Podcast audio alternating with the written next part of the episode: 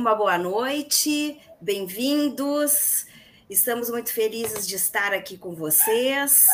E eu vou chamar aqui as nossas convidadas para que hoje a gente converse sobre o que o paciente deve perguntar mediante uma consulta médica, um procedimento ou uma internação hospitalar.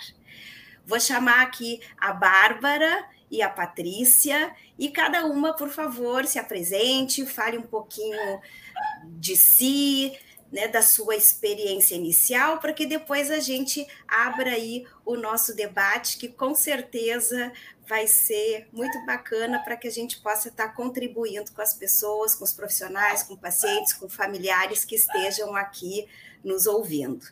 Bárbara. Olá, boa noite a todos.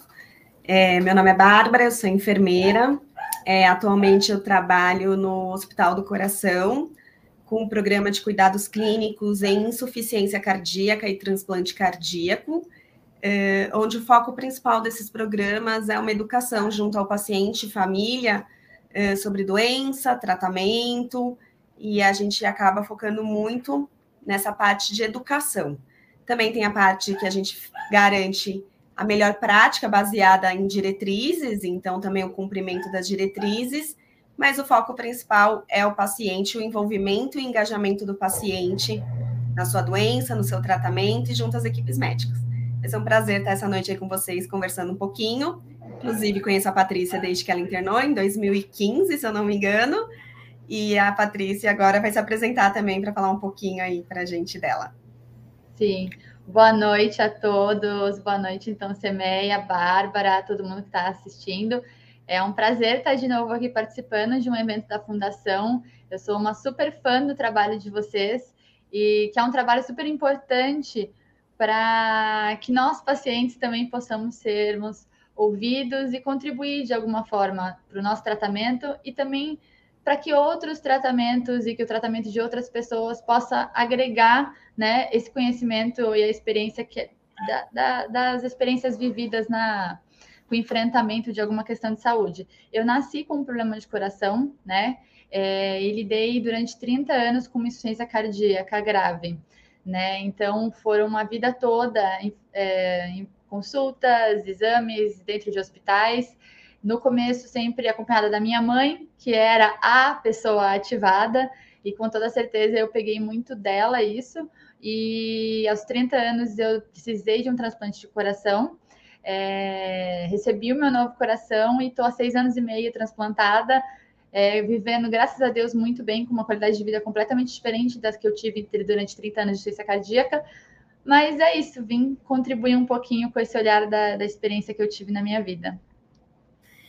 Que bom, muito bem-vindas, menina, então, meninas. Então, só dando um briefingzinho, a Fundação adora né, chamar pessoas que possam contribuir com a sua experiência, porque o nosso objetivo é passar informações, é agregar as pessoas, que as pessoas tenham esse conhecimento sobre todo esse processo né, de que é a saúde, a doença e como se portar né, durante esse processo tão difícil, né? Como que a gente encara, quais são os mecanismos de enfrentamento que a gente deve ter aí para tolerar todo esse momento difícil.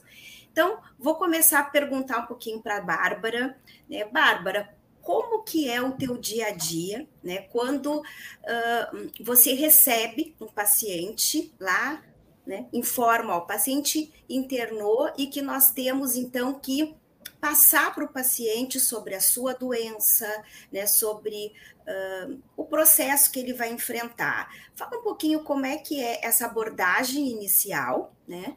E depois eu gostaria que a Patrícia contasse como é que foi com ela, né? Como que foi esse começo? Então, que, que vocês fizessem esse bate-papo inicial de como se faz, né? E pela experiência de vocês, o que que é uh, mais importante a gente falar e o que não se fala uh, no início, né, quando a gente vai comunicar um paciente que ele vai ter uma jornada grande aí pela frente.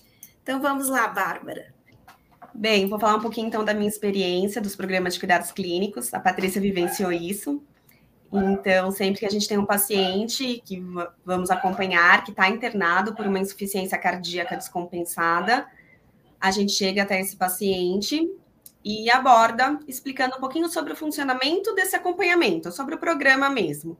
Então, que o programa é um programa com uma equipe multiprofissional especializada, que irá fazer o acompanhamento dele durante a internação, com o objetivo principal de educação, para que o paciente tenha conhecimento de todas as áreas, que ele entenda o que está acontecendo e principalmente para quando ele estiver de alta, para que ele continue dando, é, é, que ele faça continuidade do seu tratamento, que ele continue com todos os cuidados necessários. E aí, nesse momento, eu já coloco para ele que o principal objetivo desse acompanhamento são evitar novas reinternações, evitar que o paciente apresente novamente esses sinais e sintomas que são tão desgastantes, e que ele tenha uma adesão ao tratamento, que ele consiga se engajar nesse tratamento, que ele consiga entender o que é necessário fazer para que tenha bons desfechos, para que tenha boa qualidade de vida e para que ele consiga ficar em casa longe do hospital, né? Então, essa é a primeira apresentação que a gente faz ao paciente. Uma das coisas que daí eu já começo abordando é se o paciente já ouviu falar em insuficiência cardíaca. E é interessante que muitos pacientes já tiveram internações prévias, mas não conhecem muito bem esse termo, insuficiência cardíaca. Eles sabem, ah, meu coração é fraco, ah, eu tenho um problema cardíaco, mas eles não têm muita noção realmente do diagnóstico. E aí começa toda a nossa ação, né? A nossa ação começa explicando ao paciente o diagnóstico dele. Então, você tem uma doença que chama insuficiência cardíaca. O que, que é a insuficiência cardíaca? Explico a insuficiência cardíaca. E aí a gente traz dados também numéricos, que é importante ele ter conhecimento. Então, nesse momento, eu também explico que a origem da insuficiência cardíaca sempre tem uma causa, alguma coisa que leva, uma miocardiopatia isquêmica, valvar, hipertrófica. Então, o paciente tem que entender o que levou a esse enfraquecimento do coração. Alguns não têm ideia do que levou, outros têm mais conhecimento, e outros estão tentando investigar o que aconteceu. Mas desde o momento eu coloco que é importante ele ter toda essa história da doença dele. E aí já chama atenção algumas coisas para a gente, quando o paciente fala que tem revascularização ou tem stent, e aí eu muitas vezes pergunto, mas o senhor infartou? E muitos deles não sabem responder se infartaram. Então, muitas vezes a gente percebe que o paciente não tem muito claro, e não são só pacientes idosos, né? Mas é que não fica muito claro o que aconteceu com o paciente em internações anteriores, né? Realmente o nome das coisas que ele tem. Pacientes que têm arritmias, né? Muitos têm a fibrilação atrial, não tem ideia desse nome, não sabem nem o que é. E aí que muitas vezes a gente começa a explicar cada coisa. E junta. Bárbara, e só uma pergunta: isso valeria para qualquer tipo de doença? Claro, Esse seria. O mecanismo, a abordagem inicial para qualquer tipo de doença, qualquer tipo de condição? Pela tua experiência, tu acredita que seria uma abordagem? Claro, sem dúvida nenhuma, né, Semeia? O que eu posso perceber, claro que o foco é numa doença crônica, insuficiência cardíaca, mas a gente percebe isso né, em qualquer área. Essa importância do paciente sempre ter muito claro o que está acontecendo com ele. Claro que a gente tem que entender que alguns pacientes também não têm esse interesse. Já aconteceu de pacientes serem abordados no programa e falar: Ó, meu médico que cuida de mim, eu não quero saber, não tem interesse. Então a gente também tem que saber manejar esses pacientes que acabam delegando o seu cuidado ao médico. É uma decisão dele, né? E a gente tem que respeitar, mas a gente tem que também saber como levar? Tudo bem, a decisão é do médico, mas é importante que o senhor tenha algum conhecimento. Quer aprender mais? Vamos entender como o senhor está se cuidando, o que, a gente pode fazer para melhorar. E, e aí a gente aborda tudo com os pacientes, né? Então, por exemplo, ecocardiograma. Pacientes que têm C fazem ecocardiograma o tempo todo. Eles não têm noção, nunca ouviram falar em fração de ejeção. É, o senhor já ouviu falar quando seu coração está funcionando, no, fração de ejeção? Diria que poucos conseguem dizer realmente o valor dessa fração de ejeção. Exames de sangue, o tal DNT para BNP, que é muito específico na IC, eles não fazem ideia. É um exame extremamente importante para ele entender como que está a evolução dele, acompanhar ambulatorial e tudo isso. Então, é nesse momento que a gente começa a falar dessas partes que realmente é importante, que é um pouco de teoria, mas que envolve toda a doença, né? Que ele precisa desse conhecimento. Uma coisa que me chamou a atenção, eu fiz meu mestrado, né, com os pacientes internados do programa, foi que uma das perguntas que a gente precisava fazer era tempo de doença. Quanto tempo que ele tem a insuficiência cardíaca? Pensa, né? Como eu trouxe aqui, alguns não sabem nem que tem uma insuficiência cardíaca, muito menos sabem o tempo. Então, não teve como eu dar continuidade nessa pergunta. Então, eu conseguia perguntar Olha, quando foi a primeira vez que ele internou por uma insuficiência cardíaca. E aí a gente conseguia ter uma resposta um pouco melhor, mas ainda assim eles não têm noção da internação, se foi por IC ou não, né? Uhum. Porque dificilmente a IC também vem só. sozinha. Às vezes vem associada a outras doenças, a uma arritmia, enfim, a uma infecção. Então, muitas vezes isso se perde. Então, essas e... coisas do paciente não ter conhecimento, a gente consegue ver que fica bem claro, sabe? E vejam só, né? Isso é um direito do paciente, é, é um dever também, né? No sentido de se conhecer, conhecer a sua doença, para que ele possa também consentir sobre um tratamento, entender seu tratamento, né? E aí eu vou perguntar para Patrícia, Patrícia, uh, uh, tu, tu diz que desde pequena tu passou por isso. Como é que foi a tua experiência? Eu sei que a Bárbara foi tua enfermeira, a Bárbara fez todas essas abordagens. Como que foi teu entendimento, né? E tu soube responder essas perguntas que a Bárbara te fez?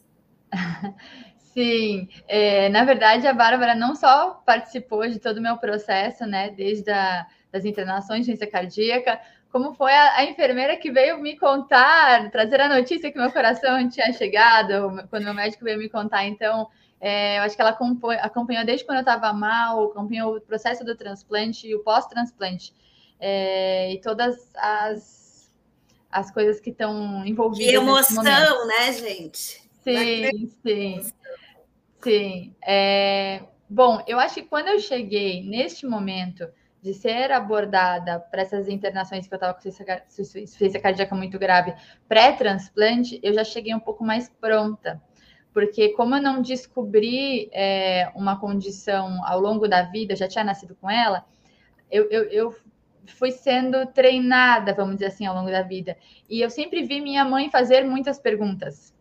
E claro, a gente aprende muito por imitação, por exemplo, por inspiração. E minha mãe sempre foi uma pessoa muito é, ativada nas consultas, talvez por medo.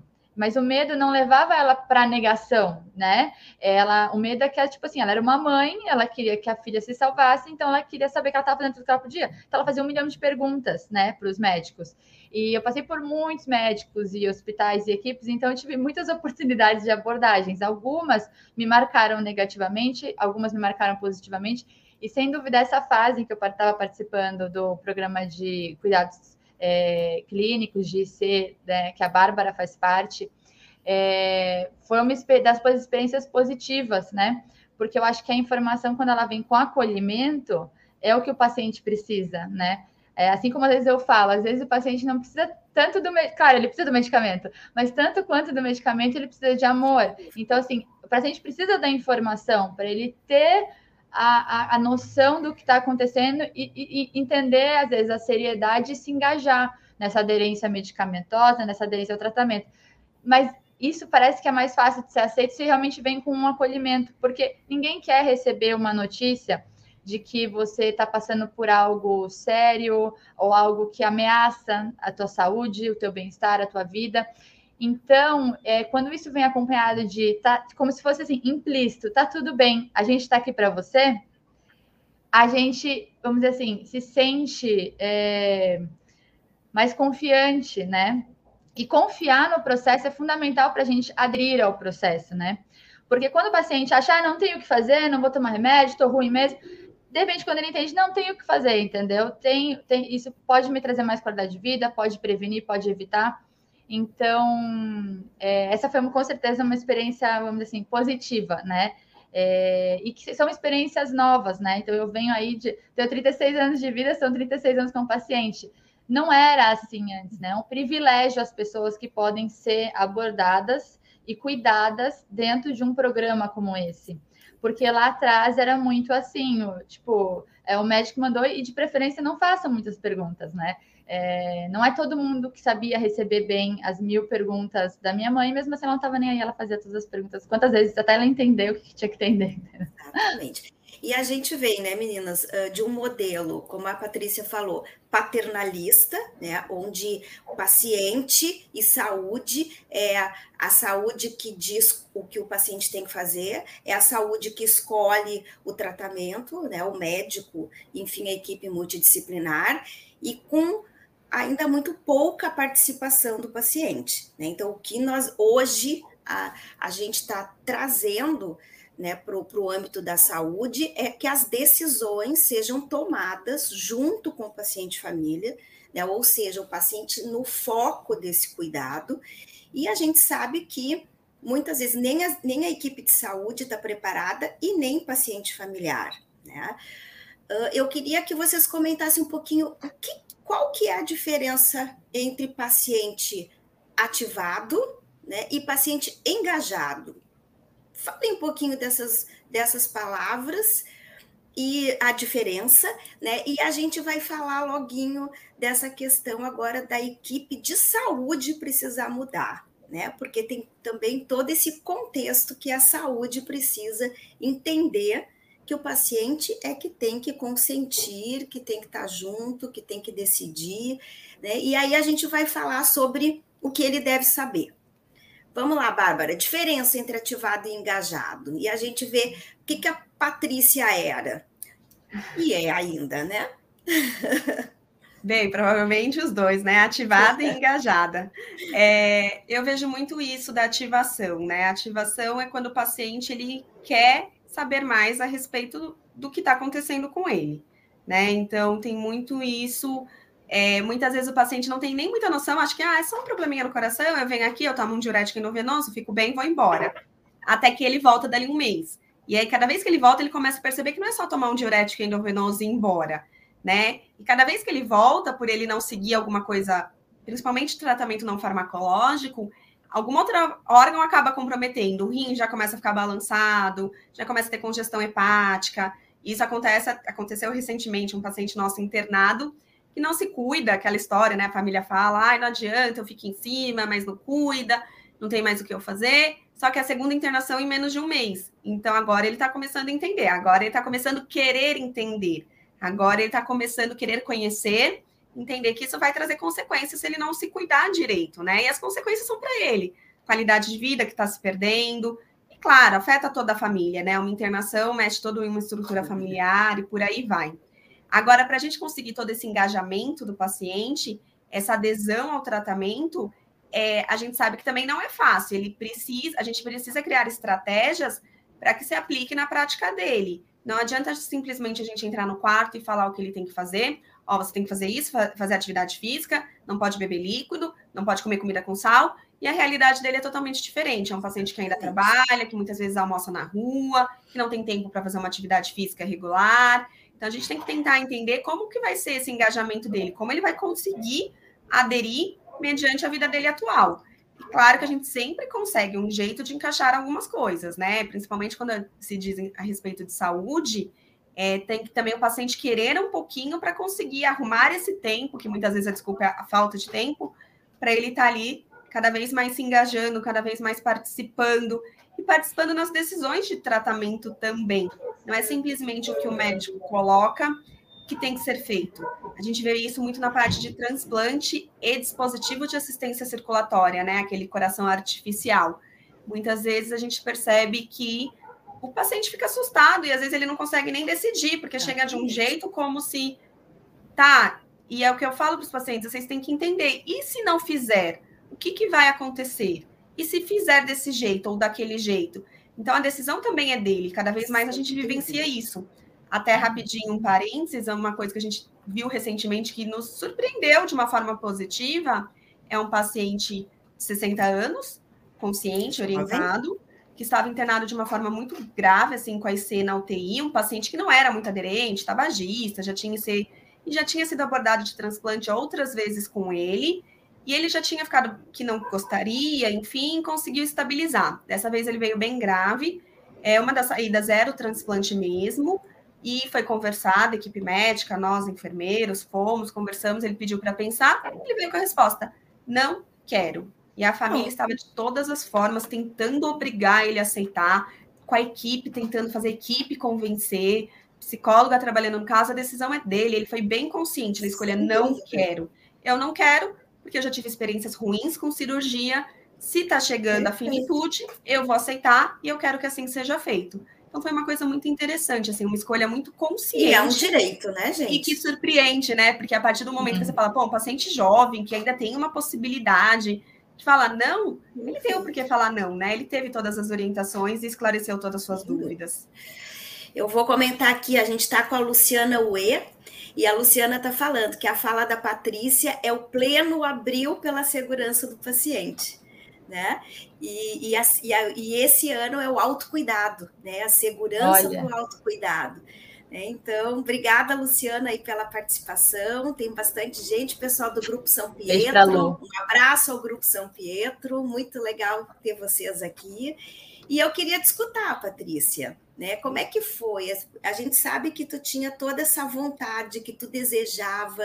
Fala um pouquinho do que tu colocou lá na parede da UTI, né? Patrícia vislumbrou, ela pediu ao universo e ela foi atendida, né? Fala um pouquinho disso. Isso é ser ativada, é ser engajada, é querer, diferente do exemplo que a Bárbara deu, né? Acho que um, um pouquinho dessa tua positividade, né? Do, do que tu queria mesmo aí para tua vida. Sim. É, a Bárbara estava contando a desse paciente e eu estava exatamente pensando nessa, nessa comparação, nessa meia, nessa, nessa analogia, porque eu penso muito o seguinte: no tratamento, 50% é o paciente, 50% é a equipe. Então, não dá para a equipe querer fazer tudo, porque no fundo parte cabe ao paciente. E é engraçado como a postura, né? E a mentalidade do paciente também faz diferença. E isso eu vou falar de uma observação de leiga, não tenho dados a não ser uma observação, é, sabe, da, da, minha vivência ao redor nesse mundo da doação de órgãos e do transplante nesses últimos cinco anos. É, eu percebo que quando o paciente não quer transplante, e eu estou repetindo, não tenho dados, eu estou falando da experiência uhum. que eu vivo como colega, como quem está falando com as pessoas na fila de espera, eu percebo que não dá certo, sabe? E eu percebo que quando o paciente fala, não, vai chegar. Nossa, o paciente espera anos, mas o bichinho aguenta, entendeu? Aguenta anos. Porque ele está acreditando que vai dar certo. Parece que quando a pessoa já falava, estava com muito medo do transplante, estava muito insegura, parece que não, aguenta a espera, parece que não dá certo a operação. Então, assim, como é importante também é, o paciente também cuidar do seu emocional, porque isso vai fazer diferença. É, com certeza, essas visualizações ou mentalidade que eu tentava trazer na hora da fila de espera ajudou a, a me manter firme nesse momento, que não é fácil, não, não é um momento é, tranquilo, né, de ser vivido, mas de muita ansiedade. E eu colocava nas paredes da UTI os meus desejos, né? Do, do de, de quando chegasse esse coração. Vejam isso, gente. Olha só. Eu colocava. É, eu sou uma atleta, coração de atleta, já deu certo, recuperação recorde. E aí os profissionais passavam no meu box da UTI e olhavam eu lá jogada, né? Do tipo, e pensavam, meu Deus, mas tipo, como assim? O que tem a ver coração de atleta? E eu falava, eu vou ter que trocar de coração, não vou? Então. Agora eu quero poder fazer tudo que eu nunca pude fazer. Quero pedalar, quero correr, quero nadar. E, e aí eu, eu que quase infartava eles, né? Que eles falavam, meu Deus, né? Então, com certeza, é, também acreditar que o transplante podia trazer algo bom, algo que nem antes eu tinha, me ajudou a, a me manter e a me engajar neste processo. Porque é, a aderência ao tratamento, ela tem que ter um motivo né? Porque a aderência nunca é muito boa, né? Então, assim, ou você não tem que tomar líquido, ou você não pode comer sódio. Muita restrição, você... né? É, ou você tem que descansar mais, não pode ir em todos os lugares que seus amigos vão, ou que seus familiares vão.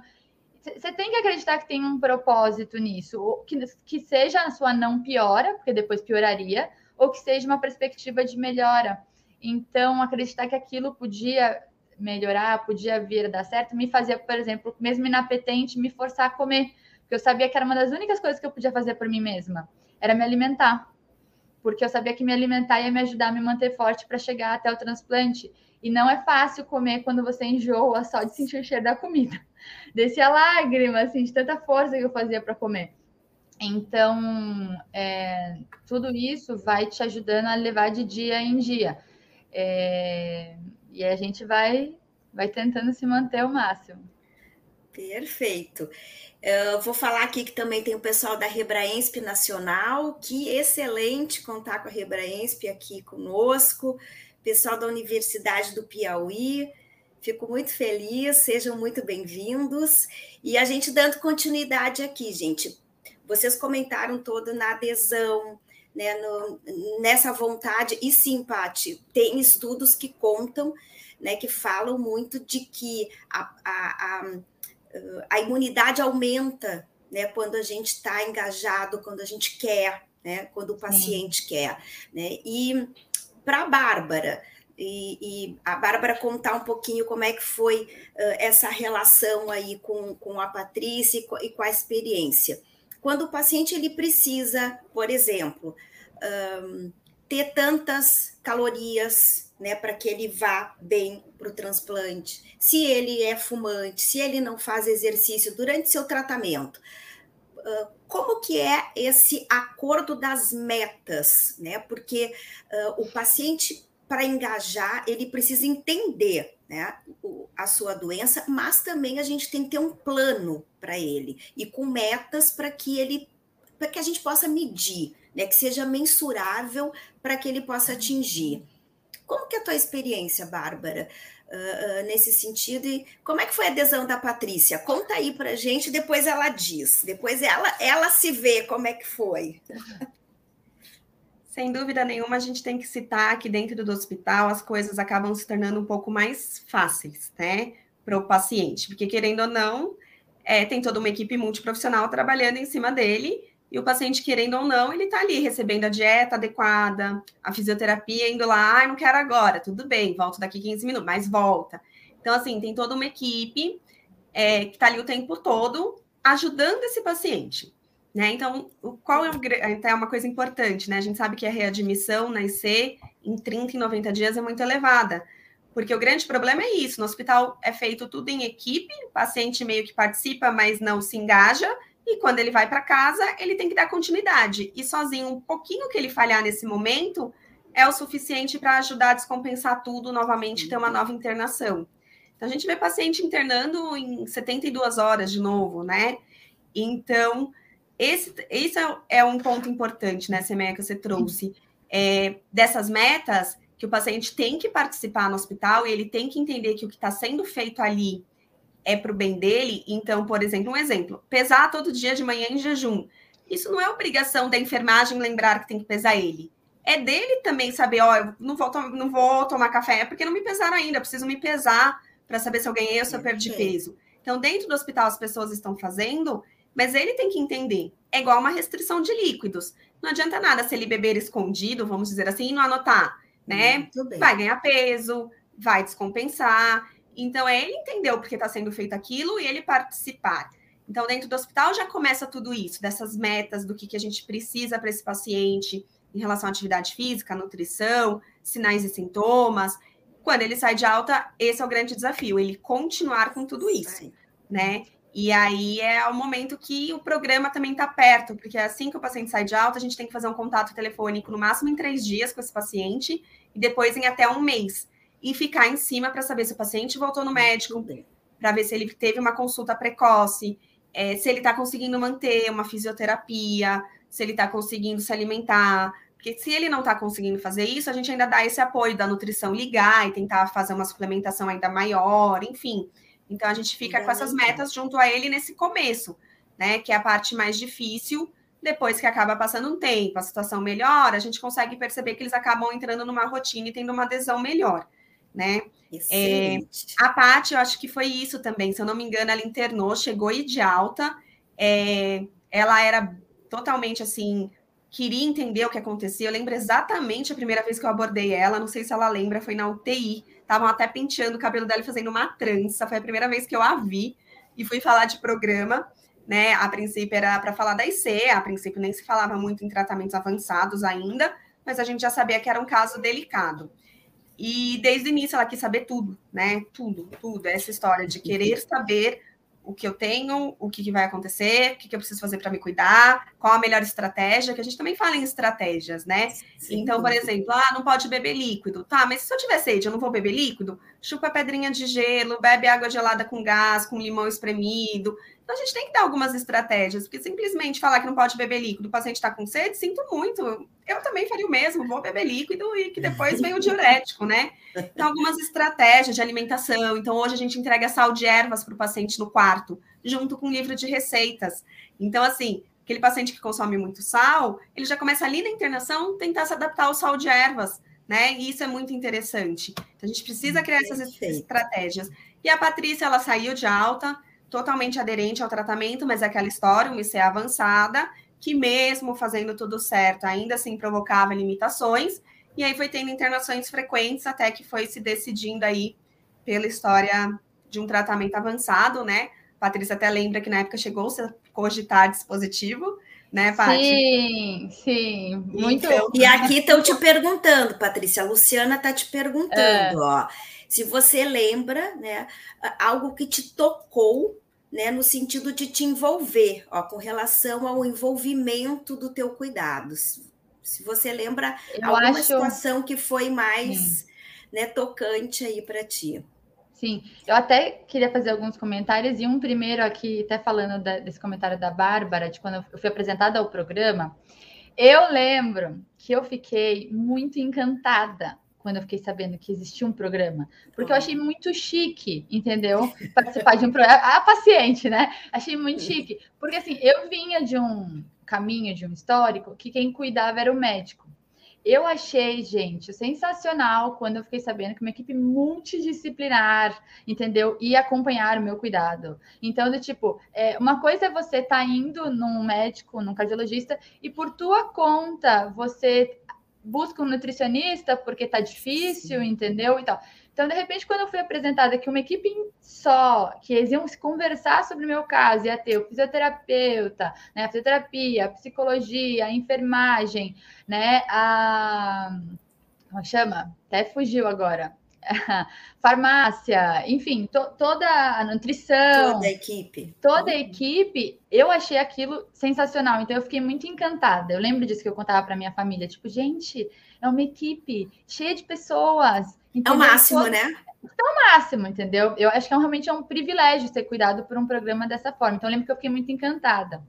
Agora, eu queria falar uma coisa sobre aderência, né? Claro, um ponto que a Bárbara falou, é muito mais fácil ser aderente no hospital. E eu lembro que às vezes eu até eu escutava umas coisas meio injustas, porque aí eu entro nesse caso da família, né? Como a família é importante para a aderência do paciente. Porque nunca existe só um indivíduo, ninguém vive sozinho, ninguém existe sozinho.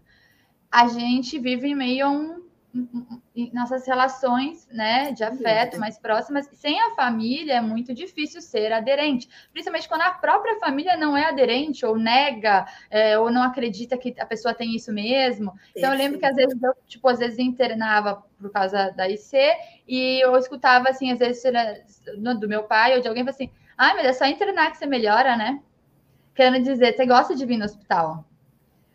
Tipo assim, ah, porque você vê, você tava tão ruim, com a cara tão ruim em casa, entendeu? A gente traz pronto-socorro, bota a pulseirinha, entendeu? Medem você, não sei lá. Aí você tá com uma carinha melhor. É claro que a gente tá com uma carinha melhor. E quando a gente senta a bunda ali na cama do hospital, a gente pensa assim: alguém tá olhando. Sim. Alguém tá me olhando, entendeu? Você, você consegue dormir sabendo que a pessoa vai escutar daqui a pouquinho o seu coração, que a comida vai chegar, entendeu? Que alguém vai te olhar e, tipo, você relaxa. Porque é estressante você ter toda essa aderência em casa. Porque você sabe que você tem que ser aderente a tudo isso. Então, sim, a gente dá uma relaxadinha de pensar, ah, sabe, vão cuidar de mim esses dias. Rola isso, e, né, de dar um alívio e ao mesmo tempo em casa. Se sente mais segura, né? É um ambiente controlado. É, é um ambiente, é um ambiente controlado. controlado. Você sabe que as coisas Sem vão chegar. Dúvida. Porque, por exemplo, você está cansada, jogada num quarto em casa. Em algum momento passa pela tua cabeça, você precisa comer. Não que você tenha fome, se você uhum. precisa comer. Mas você não consegue levantar, e muito menos levantar e fazer a sua comida. Você vai precisar de um familiar, ele, ele vai estar tá lá? Ele está disposto, ele vai te ajudar. Então, assim, Sim. claro que eu fui muito é, também privilegiada, que eu tive uma mãe muito presente. Sim. Mas se não for, minha mãe também enfrentou as questões dela, ela também enfrentou um câncer durante 13 anos, então, às vezes ela também não estava bem. Sem e às vezes a gente conta com familiares que não vão cuidar da gente com a melhor carinha do mundo. Então eu lembro que às vezes eu tava com fome, eu pedia para uma prima minha, falei, por favor, faz um macarrão, tipo, eu preciso comer. E às vezes a gente não recebe a melhor cara do mundo, entendeu? Então, a família é muito importante para o tratamento e para a, a família entendendo tudo ajuda. Quando a Perfeito. família nega ou não entende o papel dela e que o papel dela é fundamental, né, de apoiar, de ajudar a lembrar, de ajudar a, a seguir esse caminho. Sem dúvida isso fica um pouco mais difícil. Então, e, Não, falando... e também assim, e o paciente quer também ser cuidado, né? Uh, o que, o que uh, eu sempre falo, eu, também tive um problema sério de saúde, a nossa energia toda tá para dar conta daquele problema. Né? A gente não consegue ter energia para fazer outras coisas. Então, esse envolvimento da família que o programa também traz, explica à família a importância dela. Né? Então, a, a ideia é que esse autocuidado ele esteja focado no que a gente consegue fazer, na energia que a gente tem para se cuidar, né? E que a família dê todo esse apoio para evitar isso, né, Patrícia? Para que Sim. a gente não descompense até emocionalmente, né? Que a gente não Sim. se sinta cuidado. Então, isso é sem dúvida, fundamental. É fundamental. E eu lembro que a Bárbara fez um comentário aqui do, do dispositivo, que chegou a ser considerado e tal, né? Então tem, teve todas essa, essas fases. Eu lembro que quando falaram do dispositivo, eu fiquei super assustada. Como assim eu vou ficar ligada numa bateria que dura 16 horas? Não dura nem 24, né? Não dura nem um dia inteiro. Então eu lembro que são, são detalhes que às vezes a gente presta mais atenção, sabe? E, e dá aquele sustinho. E assim como o paciente teve o seu direito de falar: não, eu não quero ser cuidado. Não que você não quer ser cuidado, mas não quero transplante, não queria aquela opção, uhum. né? Eu lembro que eu também dei uma batidinha de pé no, entendeu? No dispositivo. Falei, não, não quero dispositivo, deve ter, não quero, porque eu era um caso de risco para o transplante. Então, talvez, Perfeito. ficando com o dispositivo seis meses, eles iam conseguir recuperar minha condição, que também tinha uma proteção pulmonar, que também o, todo o meu sistema estava sobrecarregado de décadas de ser ia tudo dar uma, tentar uma recuperada para depois ir para o transplante. Mas eu também não queria o dispositivo. Então, é como se assim, todo mundo teve que respirar fundo e falar. Então, eu vou embora. pegar um gancho aqui. Vou pegar um gancho aqui, ó. Antes, só agradecer a presença da Santa Casa, também de Porto Alegre. Obrigada, presente. E aqui nós temos, ó. Então, a Patrícia falou, foi oferecido né, o dispositivo. E aí as perguntas que a gente informa sempre para os pacientes, né, pacientes e família, e que quem é da área da saúde entenda essas perguntas, compreenda e ajude a respondê-las, que é: é realmente necessário? Né, então, isso quando a gente procura uma consulta, ou mediante uma internação, ou mediante uma cirurgia, né? Primeira pergunta: é realmente necessário? Quais são os riscos? Terceira, existem outras opções? E a quarta, o que acontece se eu não fizer nada? Então, escutar um pouquinho. Patrícia, tu fez essa pergunta? A Bárbara te respondeu? Na verdade, não foi nem a Bárbara, no caso, que na época falou do dispositivo comigo, né? Acho que foi a primeira vez, foi, se, se, se eu não estou errada, acho que acabou sendo o doutor Vitor. Mas quando eu fazia as perguntas para a Bárbara, ela sempre me respondia toda, né? Por, todas, porque eu, eu gostava de perguntar, ela está aqui para não, não me deixar mentir. Mas quando me fala, foi me falado pela primeira vez o dispositivo, eu achei muito estranho. Então eu acho que eu já uhum. reagi, eu, eu falando, não, mas será que estranho? O próprio transplante em si, como foi uma virada de chave para mim também aceitar o transplante, uma vez que as informações chegaram até mim. Porque a, a informação, eu sempre falo isso, a informação e conscientização sobre doação de órgãos e transplante, ela não é só importante para que existam mais doadores, para que as famílias digam mais sim. Ela também é importante para que as pessoas que vão entrar numa fila de espera ou que recebem esse diagnóstico recebam com mais leveza e tranquilidade essa perspectiva, esse diagnóstico. Porque quando ninguém fala no assunto, não só a gente tem menos doadores, né? Sim. Mas como também a pessoa se assusta. Como assim eu preciso de transplante? Vão tirar o meu coração, botar outro, outro, que nem nasceu comigo, de outra pessoa no lugar. Como é que eu vou funcionar? Como é que isso faz? Se você nunca viu alguém, se você não tem uma referência, isso parece estranho, porque o transplante ele é uma forma de tratamento moderna, né? É nova, é uma coisa muito nova. A gente não tem isso tipo há séculos, entendeu? Então, eu acho que quando eu entendi, né, que não, eu ia ter qualidade de vida como transplantada, né? Não, eu ia poder praticar atividade física. É, claro que me falaram que eu ia poder praticar do tipo assim, não esportivamente, né? E a pessoa.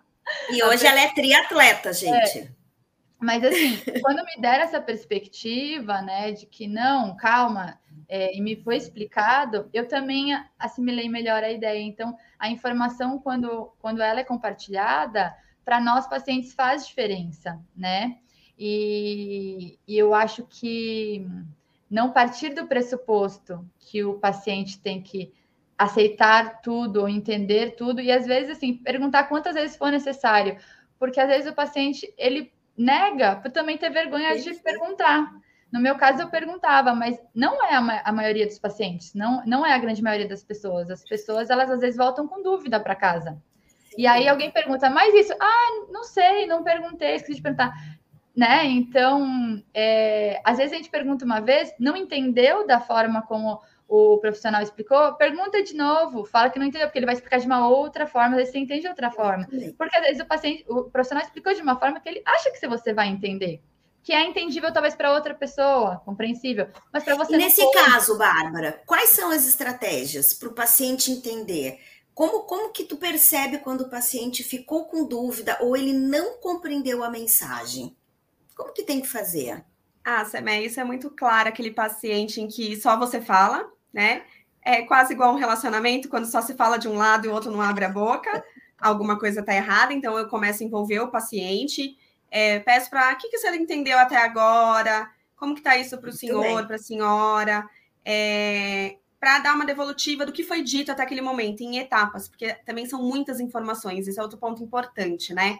É, para quem tem poucas, pouco conhecimento, né? Toma remédio, acha que tem um coração fraco, quando você começa a falar, é muita coisa. E aí o paciente não vai absorvendo sinais e sintomas de alerta, é, procurar atendimento médico, um monte de remédio, para que, que serve cada um, o que, que ele tem que fazer, o que, que ele não tem que fazer. E, então, tem que ir em etapas e o paciente fazendo essa devolutiva. A gente sempre fala que a gente tem que estar com esse paciente o tempo todo, né? A gente fala muito em planejamento educacional desde a hora que o paciente interna, né? Jamais a gente vai fazer uma orientação para o paciente na hora que ele está de alta.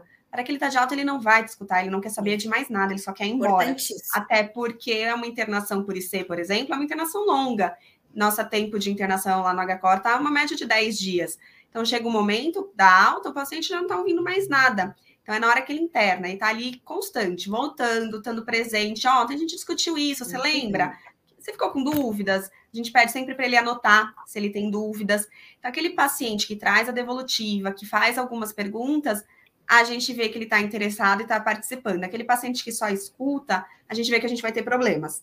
Mas tudo bem, a gente fala, às vezes ele está no momento dele que ele precisa vivenciar, precisa.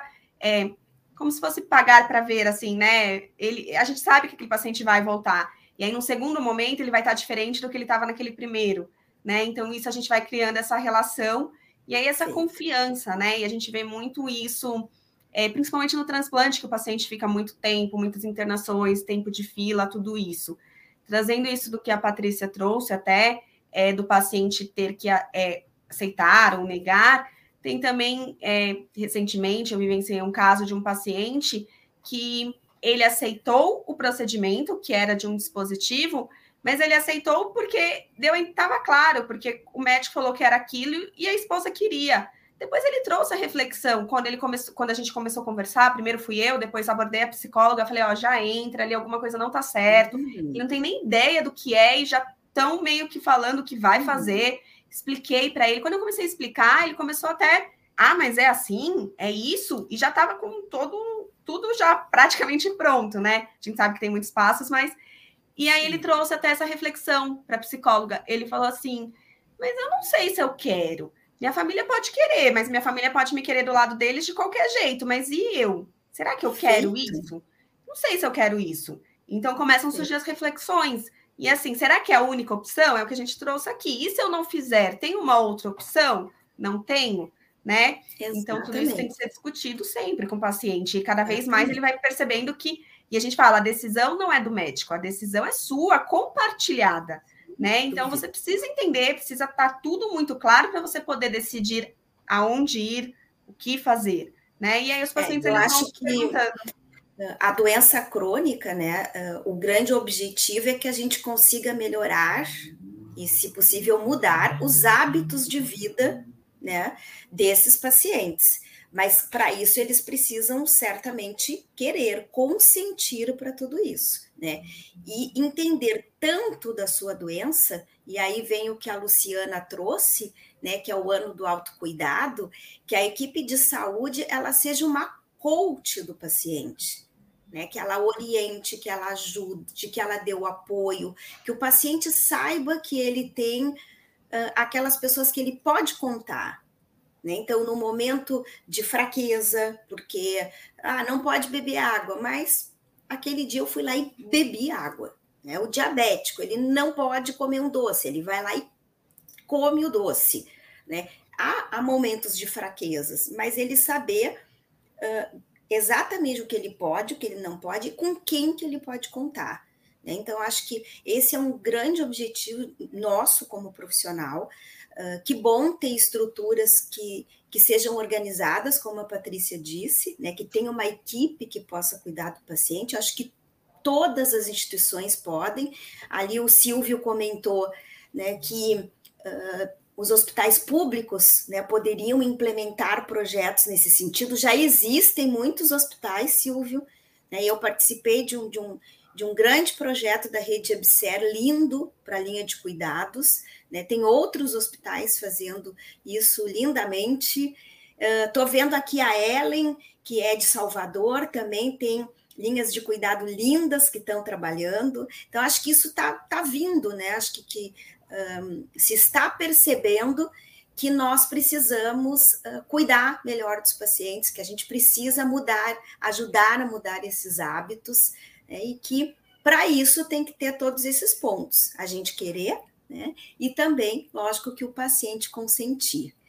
E eu gostaria que tu falasse um pouquinho do teu momento atual, uh, Patrícia, que tu, que tu diga o que, que tu está fazendo hoje da tua vida, né? Falar um pouquinho sobre a Sou Doador, a gente tem que aproveitar esse momento, né, para trazer todo mundo junto e Passa para nós aí. E um beijo para o Gilmar, nosso querido, nosso querido estagiário, que hoje é um grande enfermeiro. Grande beijo aí, Gilmar. Sim. É, bom, é, depois de ser tão cuidada e tão bem cuidada a minha vida toda por tantos profissionais, é, eu vivo uma vida que, assim, na verdade, é um sonho perto do que eu tive antes.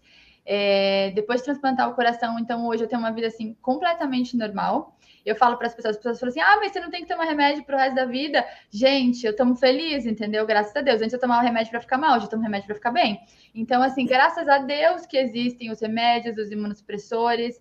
Então, é, eu trabalho, eu acabei virando triatleta, então nado, pedalo, corro, faço tudo que eu queria fazer com esse coração. E me tocou tanto ter a minha vida transformada, porque o caso específico do transplante tem isso, né? tem o cuidado do paciente, tem o cuidado da equipe, mas só o paciente e a equipe também não, não, não é suficiente, porque o transplante depende de uma doação de órgãos. Então, ainda depende de um gesto de generosidade de um terceiro, né, nessa, nessa equação. E me tocou tanto ter recebido esse sim, né, para minha vida, esse, essa doação desse coração, que eu quero poder ajudar para que mais pessoas possam ter a vida transformada como eu tive. Então, eu fundei uma ONG, sou doador. Hoje a gente trabalha para conscientização da nossa população sobre a doação de órgãos, conta histórias lindas de transplantados que também tiveram seu renascimento através da doação. Então, quem quiser conhecer, pode ir ou no Instagram, soudoador.org, ou no Facebook, ou no www.soudoador.org. É, a gente vai ficar super feliz de receber vocês lá. E e eu acho que o que mais fica, né, de tudo, é essa sensação de que vale a pena. Vale a pena você se engajar no tratamento, vale a pena você lutar, entendeu? Porque você pode encontrar uma perspectiva em um momento melhor ali na frente na sua vida. Eu acho que o que também me move é, e sempre me moveu é pensar é, a medicina está ali avançando todos os dias.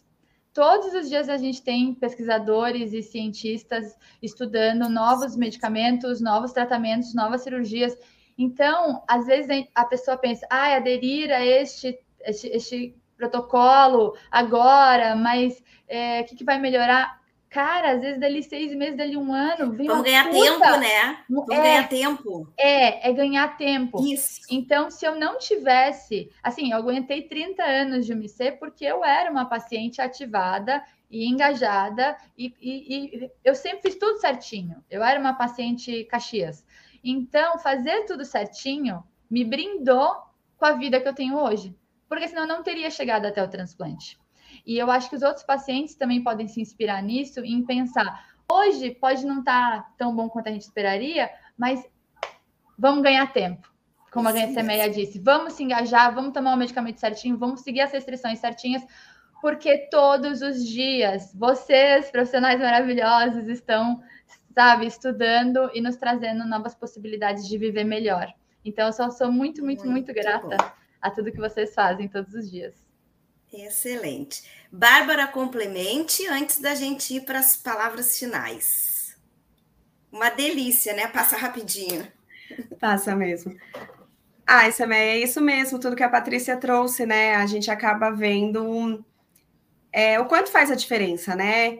E é o que a Patrícia trouxe, é esse acolhimento também, esse envolvimento, não é simplesmente a gente entrar lá, falar, falar, sair, entra outro, fala, fala, fala, não, é esse vínculo que vai se criando paciente vai criando uma confiança e que o paciente chega um momento que já começa, a gente tem que fazer ligações para o paciente, né? A gente faz o acompanhamento, chega momentos que inverte, o paciente já está ligando para a gente. E às vezes tem paciente ligando só falando assim: ah, faz tempo que vocês não me ligam, queria saber o que, aconteceu. Tá tudo bem por aí?